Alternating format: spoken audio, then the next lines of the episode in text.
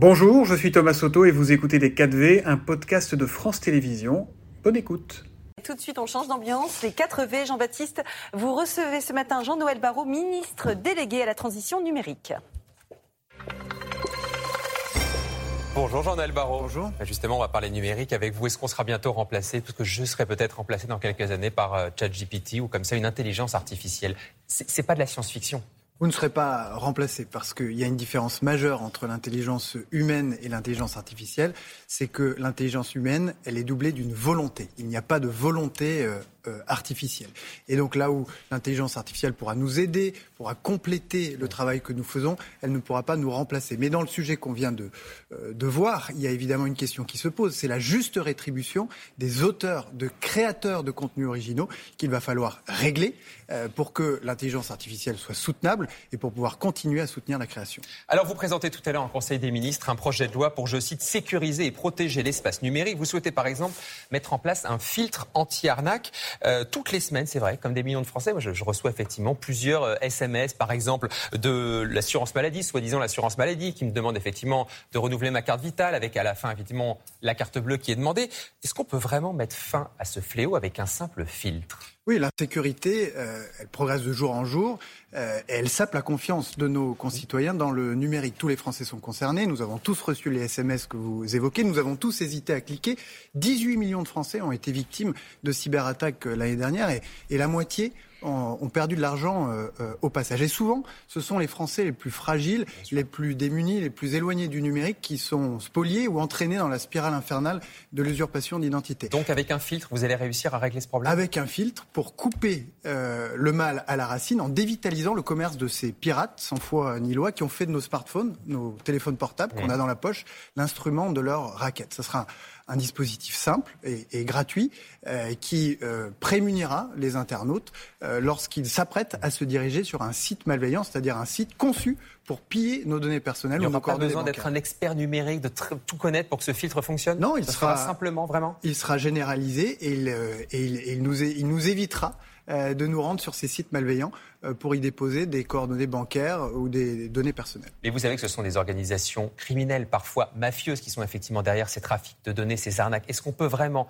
avec un filtre, avec toute la bonne volonté du monde, on voit que vous êtes effectivement très déterminé, mettre fin, contourner, bloquer ces organisations criminelles. Que font ces organisations criminelles? Elles lancent de grandes campagnes de faux SMS, de faux mails en espérant euh, pouvoir collecter ainsi euh, de très grands nombres euh, de données personnelles, de données bancaires.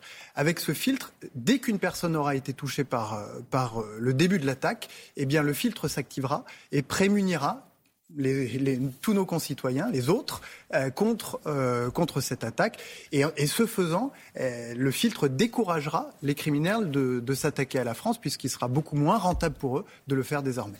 Le site de l'Assemblée nationale, attaqué il y a effectivement quelques mois par un piratage. Le site du Sénat, encore la semaine dernière également. Et ça, c'est peut-être que la phase immergée de l'iceberg. Maintenant, plutôt, ce sont des satellites qui pourront être détournés par des puissances étrangères, par ce genre de piratage très puissant, notamment la Russie, bien sûr. Est-ce que nous sommes un petit peu naïf face à ces sujets, face à ces menaces, comme le disait Raphaël Glucksmann, qui était notre invité hier à votre place au 4V. Vous avez évoqué l'Assemblée nationale et le Sénat. Vous auriez pu parler de l'hôpital de Corbeil-Essonne, l'hôpital de Versailles, de la région Guadeloupe, la région Normandie, de la ville de Caen, de Chaville ou de Lille, qui ont toutes été victimes d'une cyberattaque depuis euh, l'été dernier.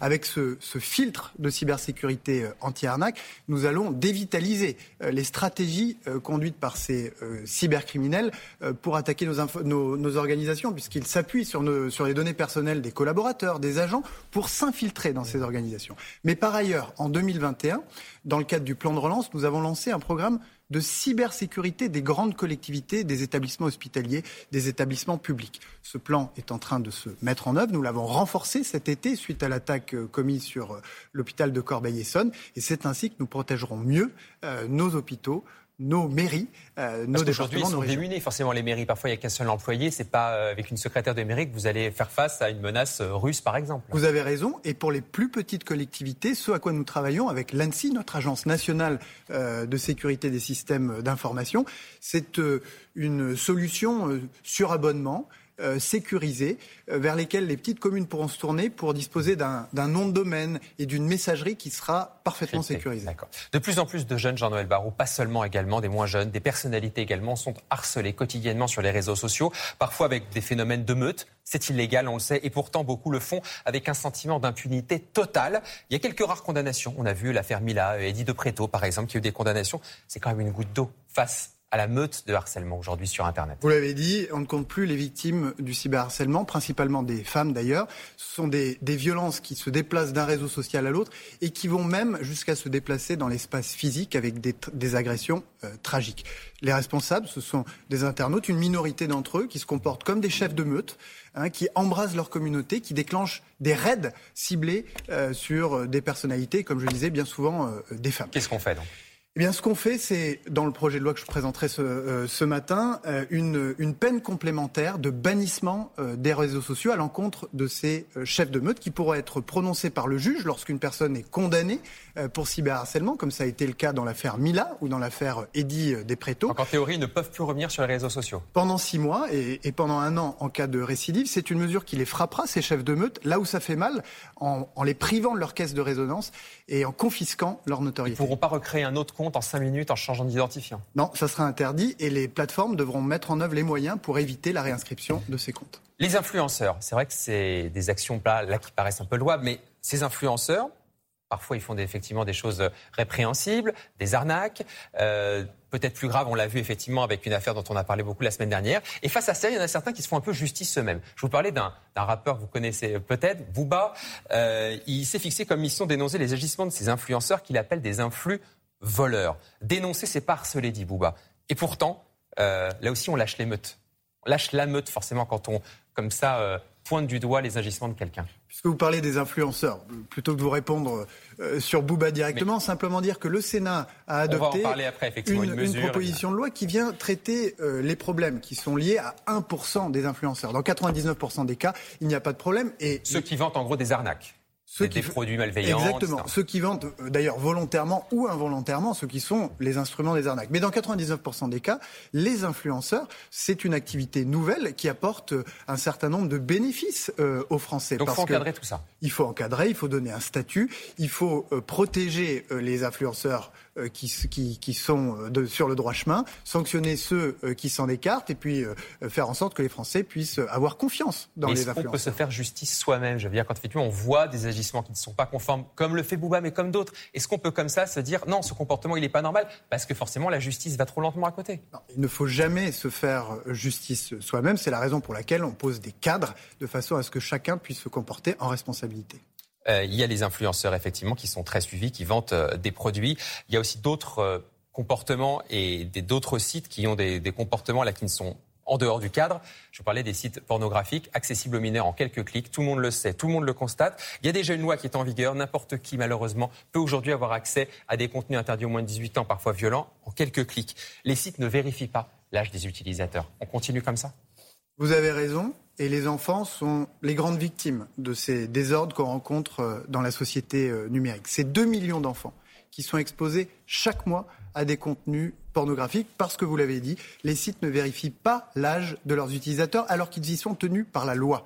Il y a une procédure judiciaire en cours qui implique cinq des principaux sites. Le verdict sera rendu en juillet et j'espère qu'il sera exemplaire. Mais pour l'avenir, je propose que nous puissions taper plus fort, plus vite, en donnant à l'ARCOM, l'autorité de régulation euh, de l'audiovisuel et de l'Internet, le pouvoir de bloquer et de déréférencer sur les moteurs de recherche les sites pornographiques qui ne vérifieront pas l'âge de leurs utilisateurs. Avant une condamnation de justice, c'est l'ARCOM qui pourra bloquer Sans passer par une condamnation de justice, de manière à ce que le blocage puisse intervenir en quelques semaines seulement. Donc s'il y a un signalement d'un site qui ne vérifie pas l'âge des utilisateurs, l'ARCOM peut le bloquer L'ARCOM mettra en demeure pendant 15 jours le site concerné et s'il ne s'est pas mis en conformité avec la loi, alors il sera bloqué. Et le juge interviendra a posteriori le juge interviendra si le site euh, fait appel pour, euh, euh, pour obtenir réparation. Il y a des voies de recours qui sont prévues, mais c'est bien l'ARCOM qui, en quelques semaines, pourra ordonner le blocage du site. Une question pour finir, Jean-Noël Barrot. Il paraît que le job de ministre ne fait plus rêver. Vous aurez 40 ans dans quelques jours. Bon anniversaire d'avance.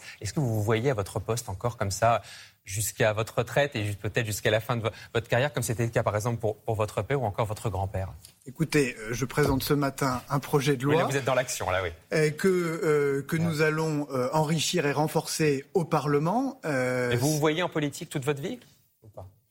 Vous savez, c'est une question l'engagement. J'ai eu une vie avant la politique. J'ai été enseignant et, et chercheur.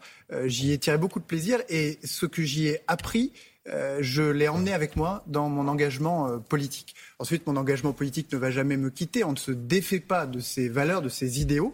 Euh, ceci étant dit, il y a beaucoup de choses, il y a beaucoup de manières de servir son pays. La politique en est, une, il y en a d'autres. Merci Jean-Noël Barrot, ministre délégué chargé du numérique, l'invité des 4V ce matin. Bonne eh journée. C'était Les 4V, un podcast de France Télévisions. S'il vous a plu, n'hésitez surtout pas à vous abonner. Vous pouvez également retrouver tous les replays en vidéo sur France.tv.